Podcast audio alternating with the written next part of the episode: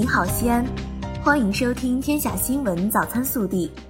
各位早上好，今天是二零一九年十月四日，星期五。西安市气象台二零一九年十月三日十六时发布天气预报，受冷空气及低层暖湿气流共同影响，预计四到六日我市有一次明显降温降水天气过程，提醒公众出行注意安全，适时添衣保暖。来看今日要闻。今年八月，旅比大熊猫好好顺利诞下两只大熊猫幼崽。近日，国家主席习近平同比利时国王菲利普就此互致贺电。习近平在贺电中表示，两只大熊猫幼崽的诞生值得共同庆贺，相信它们将成为中比友好新佳话。本地新闻，十月三日。中国铁路西安局集团有限公司预计发送旅客四十一万人次，增开西安至北京、成都等方向的旅客列车七十六列，其中高铁列车五十六列。三日，西安去往成都、太原、大荔、宝鸡等方向的中短途客流仍在高位运行。十月四日，西安去往北京、上海、广州、成都、太原、西宁、兰州等方向的车票还有较多剩余。由曲江秦二世陵遗址公园和市非遗保护协会在国庆期间联合主办的秦文化爱国知识讲坛“秦人秦地秦文化”顺利举行。兵马俑发现者杨志发、非遗专家王志、秦兵器复原专家毛乃明三位秦人主讲嘉宾，携多件实物走上讲坛，和大家分享秦文化的故事。让市民和游客在国庆期间感受到这片土地留下的厚重历史文化。一碗国庆面，五洲四海情。十月三日上午，西安蒙特利科教广场，七十位中外友人头戴厨师帽，腰系围裙，列于摆放成七十造型的桌子旁。他们在来自川渝人家、麦田美食、陕西会客厅、帝江餐厅等面点师的示范下。和面、揉面、搓面、扯面，同贺国庆。国庆期间，钟鼓楼附近吸引了不少旅客。为保障周边道路交通通畅、群众安全出行，交警莲湖大队完善交通设施，深挖停车资源，强化交通管理，多措并举，优化辖区通行环境。十月三日至四日，大明宫二零一九 Holla 音乐节。西安站在万众瞩目中炫酷登场 Nicki Romero、Rehab、W&W、Yellow Claw 等二十一组全球电音领域炙手可热的音乐艺人齐聚大明宫国家遗址公园，与在场的两万余名观众共同点燃古城最炫潮流。暖新闻：昏黄的路灯下。一个穿粉色上衣的小女孩笔挺地站在路边，面向墙上的五星红旗，敬了标准的少先队礼。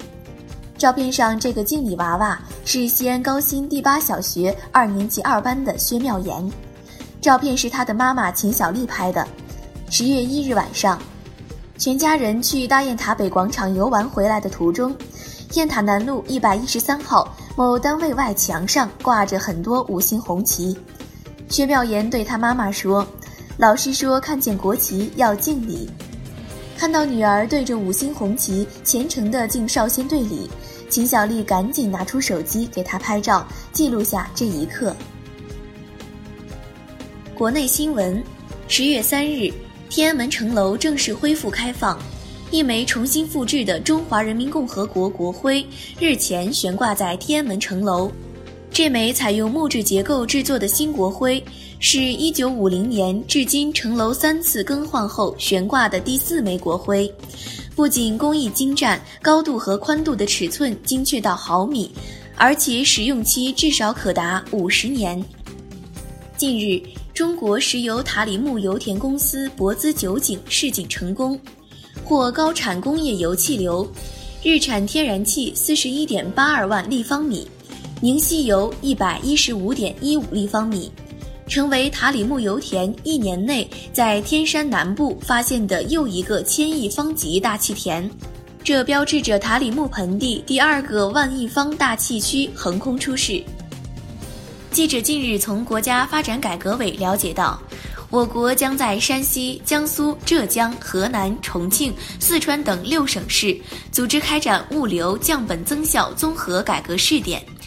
试点期为二零一九年九月至二零二一年八月。中国工程院院士、我国儿科血液学专家胡亚美。于二零一九年十月三日于北京病逝，享年九十六岁。他是我国唯一的小儿内科院士。上世纪七十年代末，他带领北京儿童医院血液病专业组攻克严重危害小儿健康的白血病，让这种疾病的五年以上无病存活率达百分之七十四点四。经过多年不懈努力。胡亚美科研团队改变了白血病是不治之症的传统观念。中央气象台三日发布信息，随着台风米娜渐行渐远，对中国的影响已经画上句号。与此同时，冷空气正在横扫中国北方，预计未来三天，随着冷空气东移南下，华北、黄淮等地将陆续体验大风、降温、降雨的三合一配置。据灯塔专业版数据显示，二零一九年全国累计票房在十月三日突破五百亿，比去年突破该节点要提前一天。截至十月三日，二零一九年的票房榜前三分别为《哪吒之魔童降世》《流浪地球》《复仇者联盟四：终局之战》，正在热映的《我和我的祖国》位列第九。中国科学院紫金山天文台三日发布十月浪漫时间表，进入十月，多个流星雨开始活动，其中有十月鹿豹座、天龙座、南金牛座、猎户座、小狮座等。九日，天龙座流星雨将率先迎来极大；二十二日，猎户座流星雨将迎来极大。此外，木星合月、水星东大距、天王星冲日将接连登场，伴亮星空。热调查：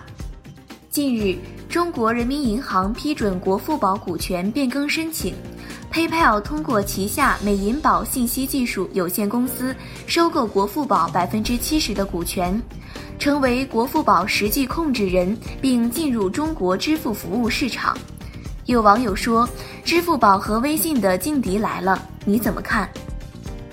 更多精彩内容，请持续锁定我们的官方微信，我们明天不见不散。